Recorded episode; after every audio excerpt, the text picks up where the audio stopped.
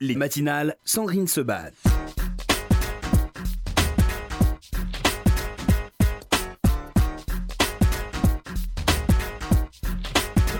Merci d'être avec nous pour ces matinales consacrées au nouveau numéro de l'Arche.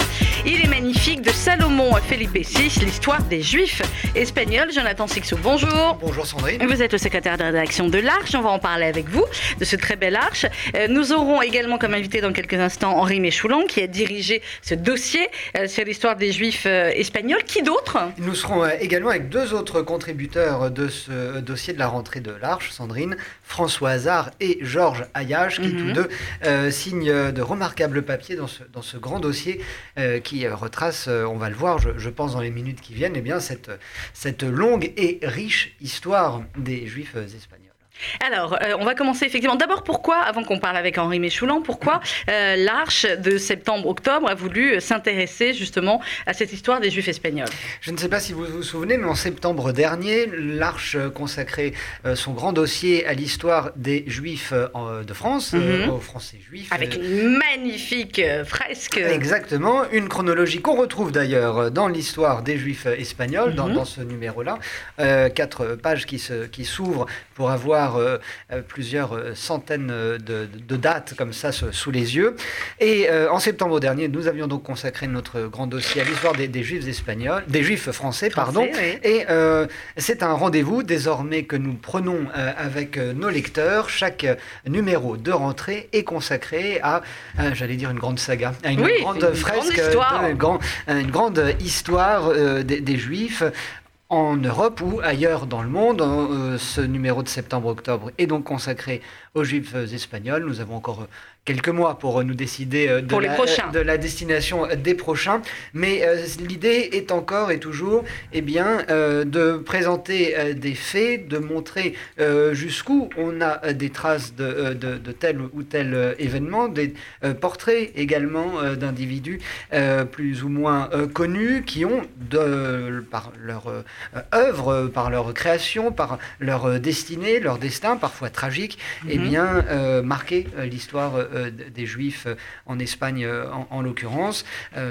Je pense notamment à une femme assez remarquable, on en parlera avec François Hazard sûrement, qui est sur la couverture, une certaine Donia Grazia Nazzi, Mais oui, euh, qui a été peinte par le grand Bronzino, un tableau qu'on peut voir à la Tate euh, à Londres, à la National Gallery, pardon, euh, à à Londres, euh, et qui nous montre euh, eh bien, la- l'allure magnifique de certaines femmes de, de cour, Mhm. réellement, à la Renaissance.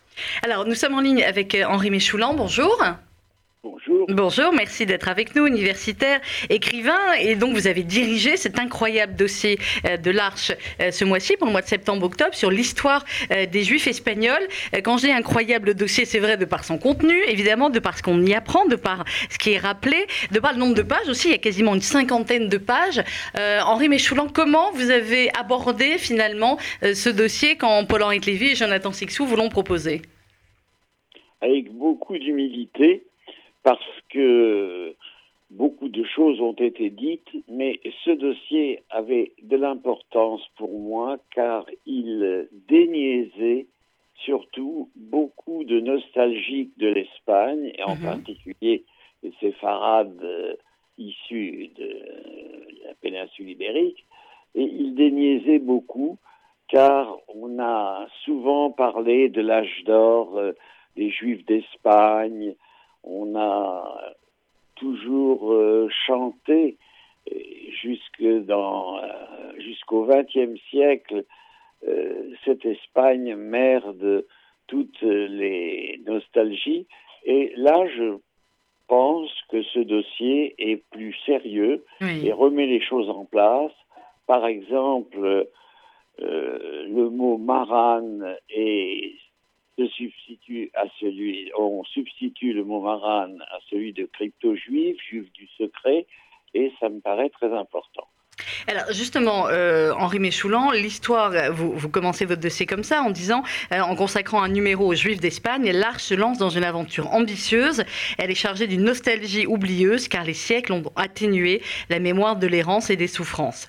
Euh, aujourd'hui, on va revenir évidemment en arrière sur le début de l'histoire des Juifs d'Espagne, mais aujourd'hui, finalement, quel regard les Espagnols portent sur ce, cet âge d'or entre guillemets et, quel, et finalement, est-ce que l'Espagne contemporaine s'intéresse aujourd'hui à cette histoire-là, cette histoire de ces Juifs espagnols, ou là aussi c'est un peu tombé dans l'oubli?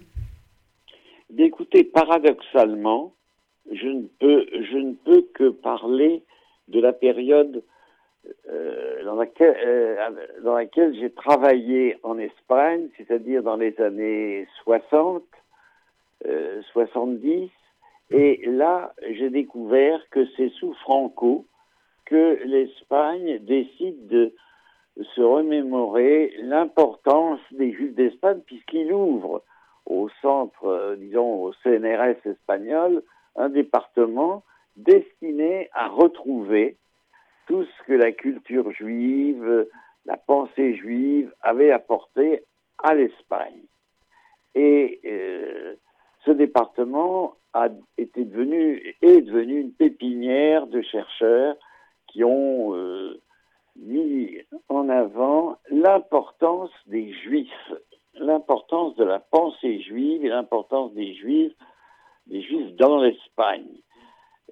Or, aujourd'hui, l'Espagne, euh, euh, l'Espagne euh, semble oublier cette aventure du centre d'Arias Montano. Certainement, il y a des chercheurs qui ont euh, continué dans cette voie, mais Mhm. l'Espagne, euh, en raison de ses positions politiques, ne me semble pas être euh, actuellement, je, je l'ignore, mais c'est une hypothèse, ne semble pas être le terrain de recherche puisque l'antisionisme est galopant. Mhm. Jonathan Sexo Euh, L'antisionisme qui est le manteau, de- évidemment, de De l'antisémitisme. l'antisémitisme, on est bien d'accord. Jonathan? Euh, revenons, euh, si vous le voulez bien, Henri Méchoulan, sur certains points que vous abordez dans, dans, dans ce dossier euh, de, de l'Arche, et notamment sur euh, la diaspora euh, des Juifs euh, espagnols et ses euh, diverses bonnes fortunes. Euh, il y a des différences euh, à faire, Hen- Henri Méchoulan, que l'on émigre en- au, XVe siècle en- à Amsterdam ou, ou à Constantinople, par exemple? Alors on émigre à la fin du, tout début du XVIIe siècle, dans les dernières années du, XVIIe siècle, et euh, là, une petite poignée, c'est ce, le grand paradoxe, une petite poignée de juifs, 1500, 2000, va s'établir à Amsterdam et va donner au monde euh, je dis bien au monde, par les voix de ces intellectuels, entre guillemets, en particulier du rabbin Ménassé Ben Israël, va donner au monde la véritable pensée qui anime le judaïsme et les racines profondes du judaïsme.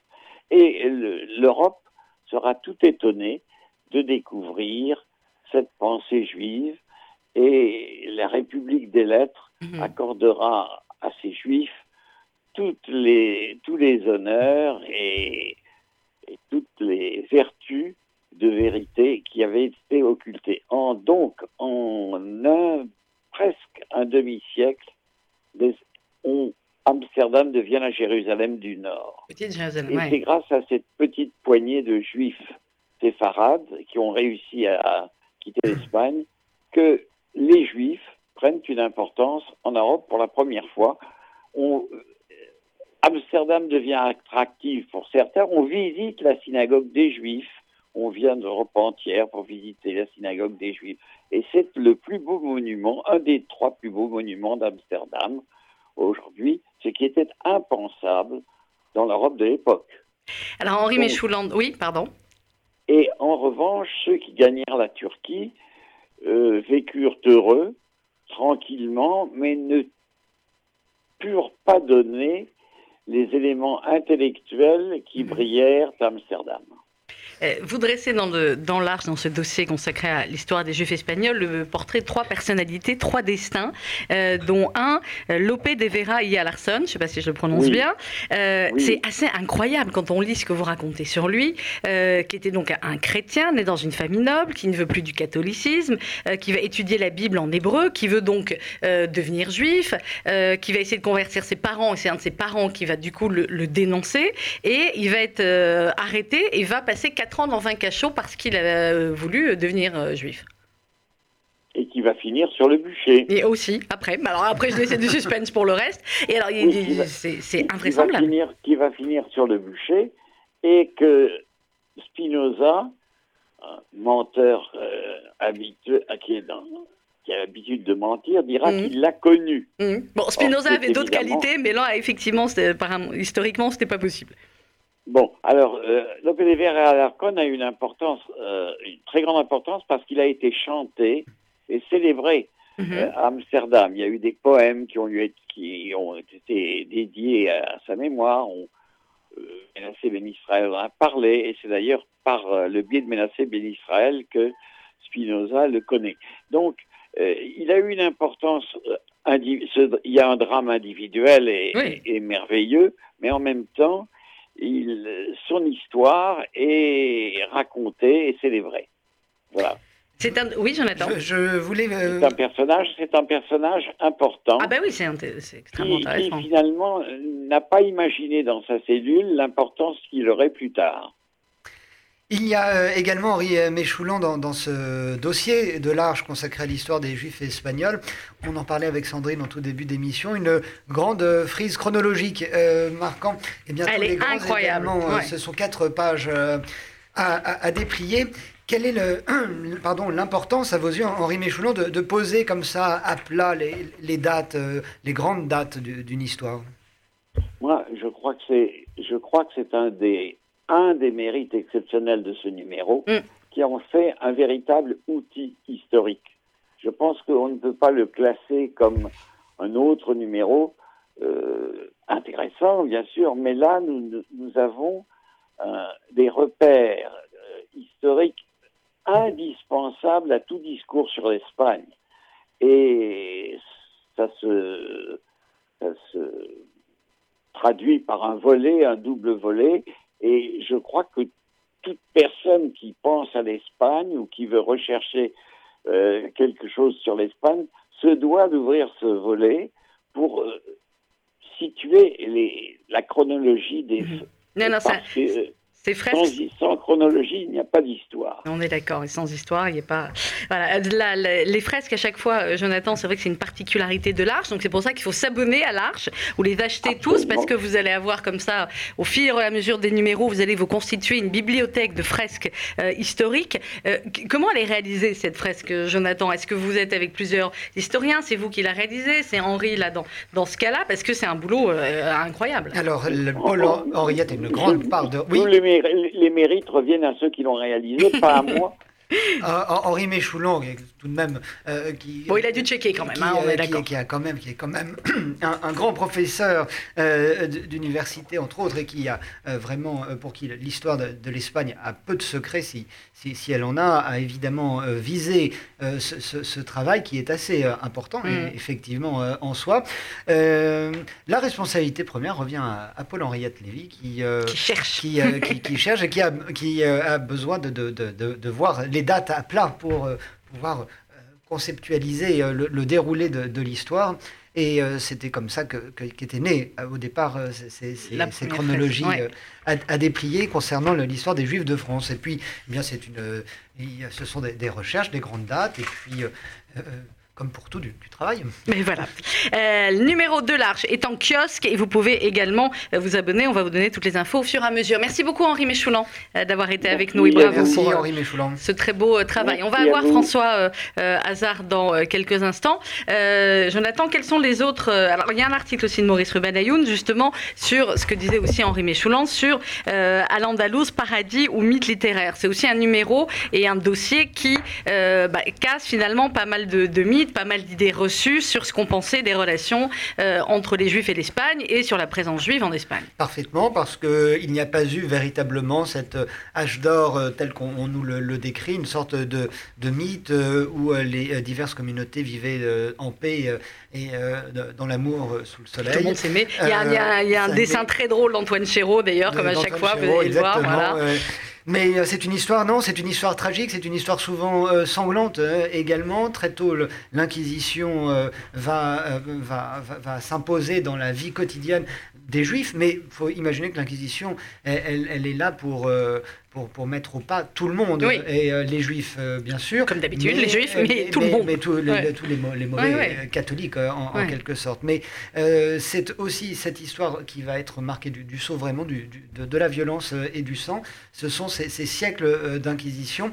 Des lois, le, comme l'écrit Henri Méchoulan, ce sont les Espagnols qui, qui inventent les lois raciales, finalement, dans ce, dans ce, dans ce 14, 15e siècle, euh, et les vraies lois raciales mhm. euh, qu'il faudra attendre ensuite euh, et retrouver au 20e siècle seulement. C'est-à-dire que même si vous êtes converti, si vous avez du sang juif, vous ne pouvez pas, si vous remontez à 15 vous ne pouvez pas accéder à telle ou telle responsabilité administrative, par exemple. Et ça, c'est les Espagnols qui, dans, en leur temps, l'ont tristement inventé. alors nous sommes en ligne avec François Hazard. François, bonjour. Bonjour. Merci d'être avec nous. Vous êtes vice-président de l'association Aki Estamos, les amis de la lettre séfarade, fondateur de Lior Édition. Euh, vous signez dans l'Arche euh, de ce mois-ci deux, euh, plusieurs articles. Hein. Il y a d'abord un portrait extrêmement intéressant aussi de, David Elazar et d'Itrak Navon, deux séfarades à la tête d'Israël. Et puis, vous nous racontez la vie de Donna Gracia Nazi, Nazi, une icône judéo-espagnole qui est en couverture de l'Arche. Alors, qui était-elle? Racontez-nous. Alors c'est effectivement une, légende hein, euh, judéo-espagnole en même temps qu'une histoire euh, tout à fait euh, réelle. Alors c'est une figure en fait qui a émergé assez tardivement dans, l'iconographie, en fait à la moitié du XXe siècle avec mhm. le livre de Cécile Roth, qui en fait travaillait sur un autre personnage qui est son, son neveu et il a découvert le personnage extraordinaire de sa tante, euh, donc Doña Gracia Nassi, mais qui est née euh, Béatrice de Luna.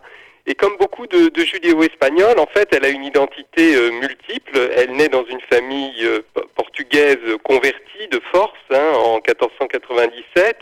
Elle naît donc à Lisbonne, mais elle a aussi des origines juives qui lui sont révélées très tôt et elle va elle, est dans une famille en fait très riche qui vit du, du commerce des épices.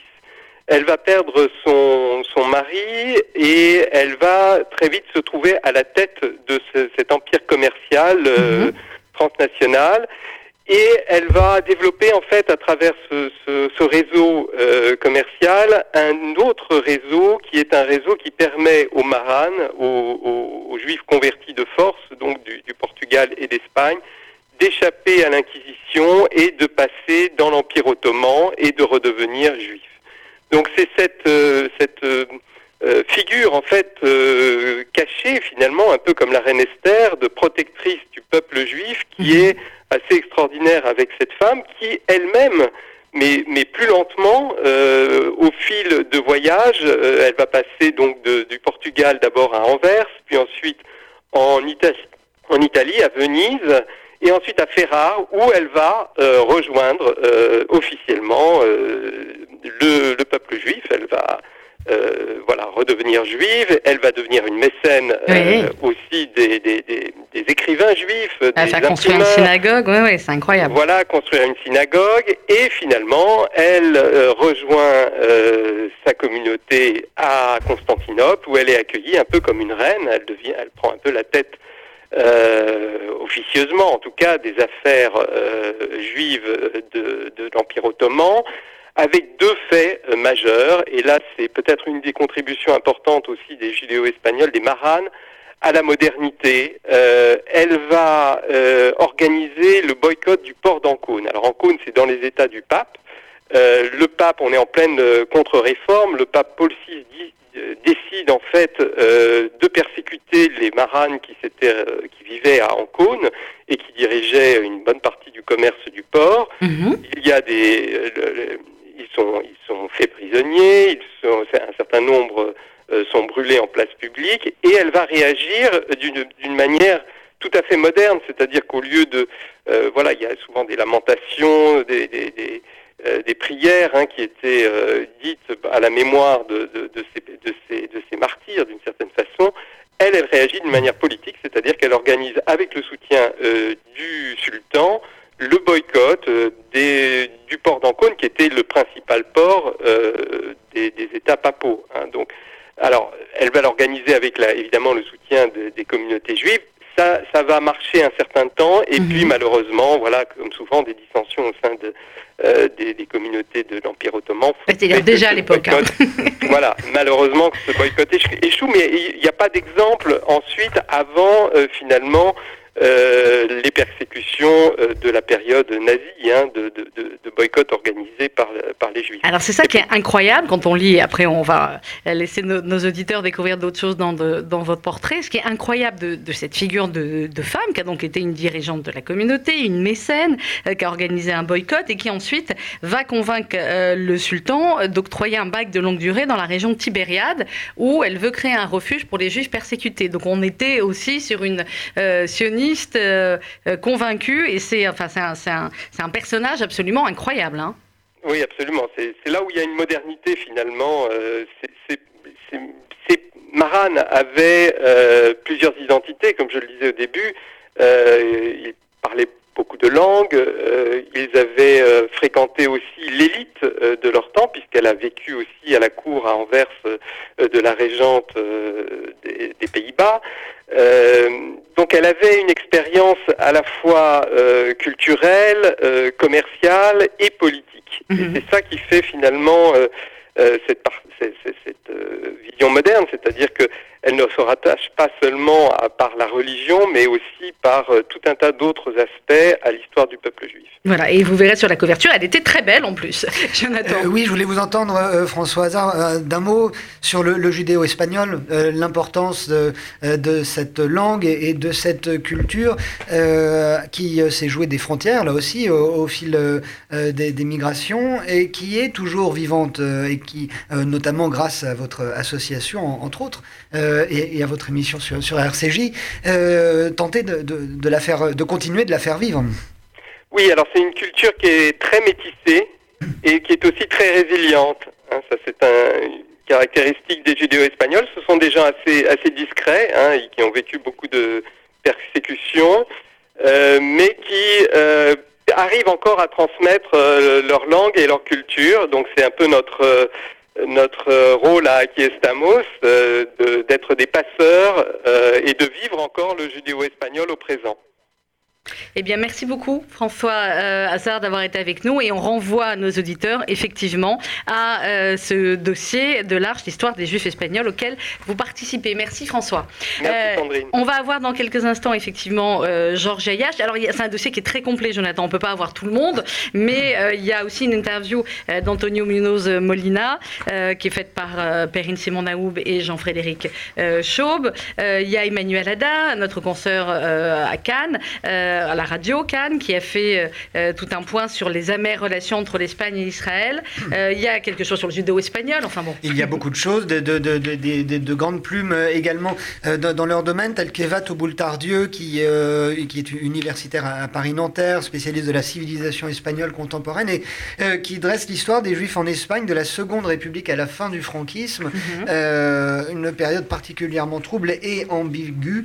on en a eu un petit aperçu avec ce que, ce que nous racontait euh, Henri Méchouland euh, tout à l'heure.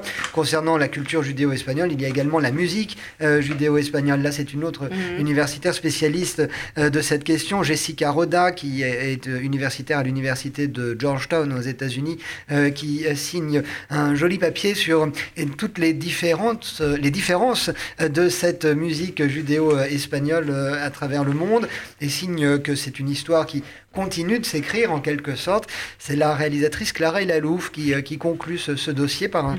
un, joli texte très personnel. Clara Lalouf qui est en train euh, de, terminer un, film euh, documentaire sur ses origines judéo-espagnoles ah, et qui est amenée pour cela à sillonner le, monde entier. Et ce sont des, portraits, des rencontres avec ces, juifs du, du, bout du monde. Depuis ma langue, on voit la mer. C'est le titre de son très joli papier et, euh, et, évidemment, euh, des, euh, une contribution également particulièrement savoureuse, celle de l'écrivain Geneviève Brisac, mhm. qui signe une sorte de portrait en creux de Don Quichotte pour ah Geneviève Brisac. Eh bien, quand j'ai lu Don Quichotte, dit-elle, pardon, j'ai un chat dans la gorge, quand j'ai lu Don Quichotte, écrit Geneviève Brisac, j'ai tout de suite compris qu'il était juif. Voilà, voilà, voilà, comment commence son article.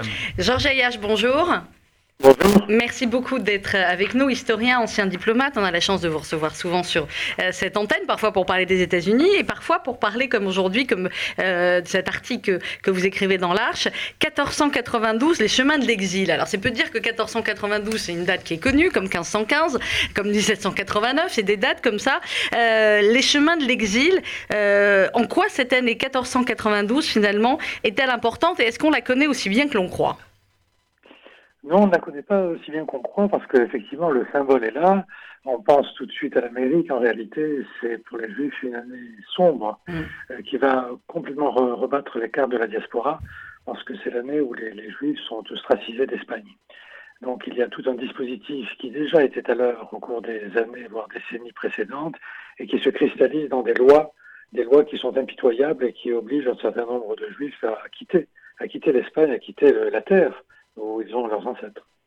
Alors, vous racontez euh, très bien dans, l'article, il y a ceux qui ont fui, il y a ceux qui sont restés et qui se sont convertis, mais c'est pas pour autant parce qu'ils se sont convertis que la vie a été beaucoup plus simple. Hein. Ils vont continuer, euh, pour certains, à avoir euh, des enquêtes sur, sur leur ascendant juif, à être, être poursuivis.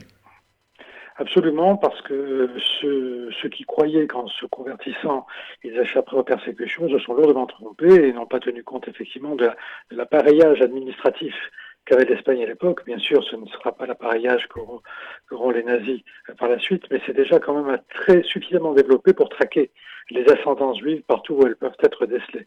Et donc il y a une sorte de chasse aux sorcières et qui n'échappe pas, qui, à laquelle les conversos, les nouveaux convertis, ne peuvent échapper. Alors il y a aussi, oui, euh, vous, vous, dites, Georges Ayache, que 1492 est, l'événement le plus crucial depuis l'exode consécutif à la destruction du Second Temple. Euh, le euh, plus crucial en, termes de proportion, en, termes d'importance dans l'histoire des Juifs d'alors? C'est-à-dire que ça, agit beaucoup sur le symbolique. Hein. jusque depuis le début de la diaspora, on pensait que là où les Juifs étaient installés, il pouvait y avoir des, persécutions ici ou là. Bon, je parle notamment de, l'Europe de l'Est, mhm. mais euh, que ça n'atteignait pas des proportions telles euh, que cela remette en cause leur existence même. Or, ce qui se passe en 1492 est très grave parce que la loi euh, précise, effectivement, organise en quelque sorte l'exode fatal des, des Juifs. Et à partir de là, s'installe au sein de la diaspora, pas seulement en Espagne, mais et pas seulement autour du bassin méditerranéen, mais un peu, un peu partout, l'idée d'une instabilité de, de, l'implantation, euh, le côté précaire de, de, ces mêmes installations des juifs dans, dans, tel ou tel pays. Et à partir de là, on a quelque chose qui, qui, qui, qui devient très, très, très volatile, très volatile, et les siècles qui vont, qui vont s'en suivre ne feront rien du tout pour, pour supprimer cette impression. Mhm. Alors vous racontez aussi, Georges Ayache, dans cet article, euh, finalement, ceux qui sont partis, où sont-ils partis? Euh, Vous dites qu'il y a eu euh, un accueil dans pas mal de villes en Italie, notamment à Rome et à Venise, et, en France également? Oui, en France également, dans, dans, le, dans le sud de la France notamment, ils n'auront pas l'accueil que rêver en quelque sorte, hein, si je puis employer cette expression, qu'ils auront dans une ville comme Livourne en Italie, hein, qui sera vraiment la, la, où l'intégration des Juifs séfarades sera à la fois fructueuse et durable.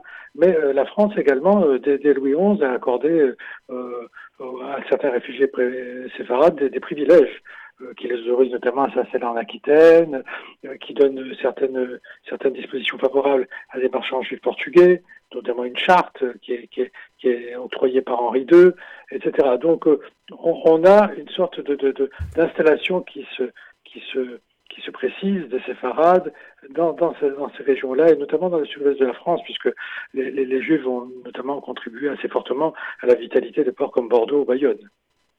C'est à retrouver dans le numéro de l'Arche de ce mois-ci. J'en attends une dernière question à euh, Georges Ayash. Euh, oui, Georges Ayash, on assiste depuis quelques années à un appel au retour de la part euh, des autorités espagnoles, appel au, retour formulé même par le roi d'Espagne. Oui, on, on, peut avoir la nationalité. Les, les Juifs qui, ont été, qui ont été expulsés au XVe siècle peuvent faire une demande pour être naturel, retrouver en quelque sorte leur, leur nationalité d'origine. Comment voyez-vous cet appel cette démarche de l'Espagne ah bah, c'est une démarche très sympathique hein, qui a été initiée par l'ancien roi Juan Carlos hein, en, 1992 mmh. précisément pour, pour célébrer, en quelque sorte pour se remémorer l'événement de 1492, 500 ans.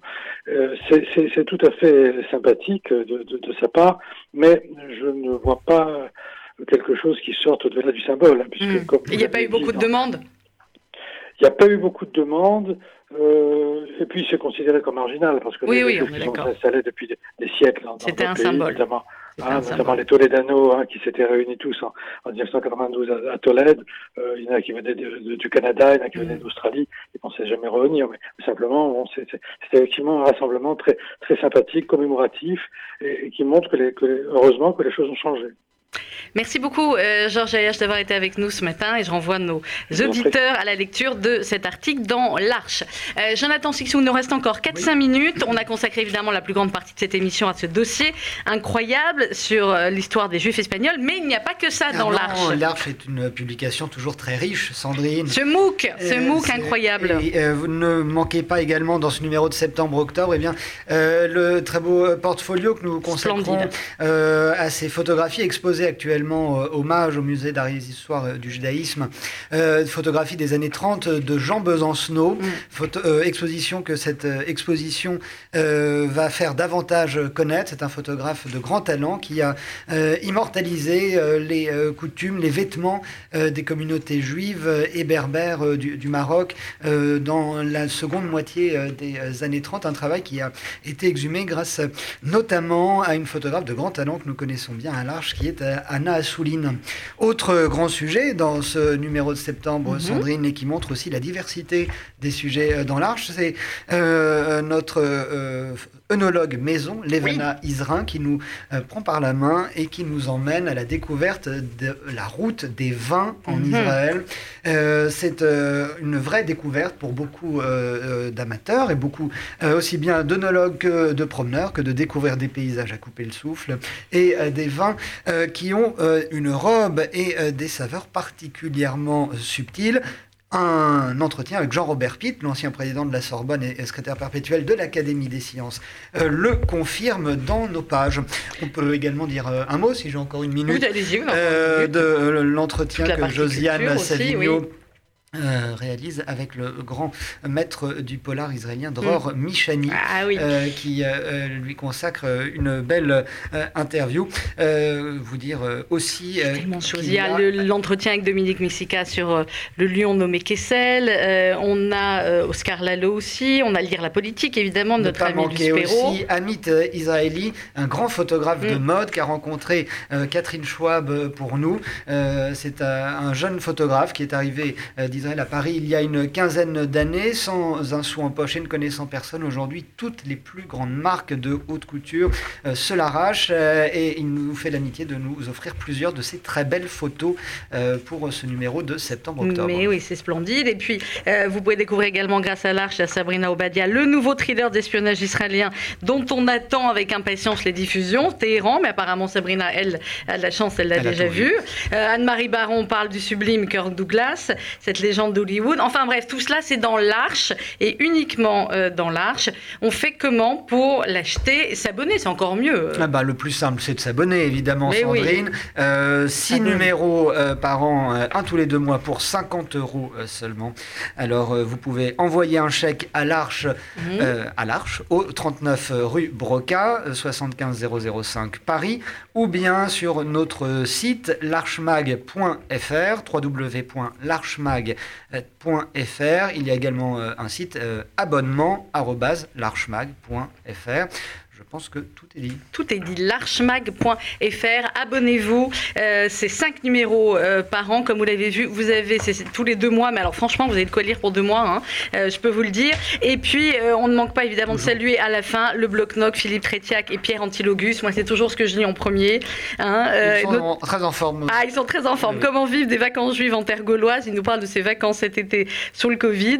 Il devrait bien exister quelques spots judaïques, des petits coins comme chez nous avec musique klezmer et bouillon On a acheté un guide à prix cassé, La France juive d'un nommé Drummond. C'était pas mal, mais à part les banques et les synagogues du Mans répertoriées, ça manquait d'adresses sympas. Bref, c'est Trétiac et Antilogus, c'est génialement drôle et c'est dans l'Arche. On s'abonne. Merci beaucoup, Jonathan Merci beaucoup, Sandrine. Euh, merci à nos invités de ce matin, Henri Mécholan, François Hazard et Georges Ayas. On va se quitter avec Enrico Macias, évidemment, les Juifs espagnols. Vous restez sur RCJ. Juste après euh, Enrico, c'est les contes d'Israël et du monde de Dominique Dahan.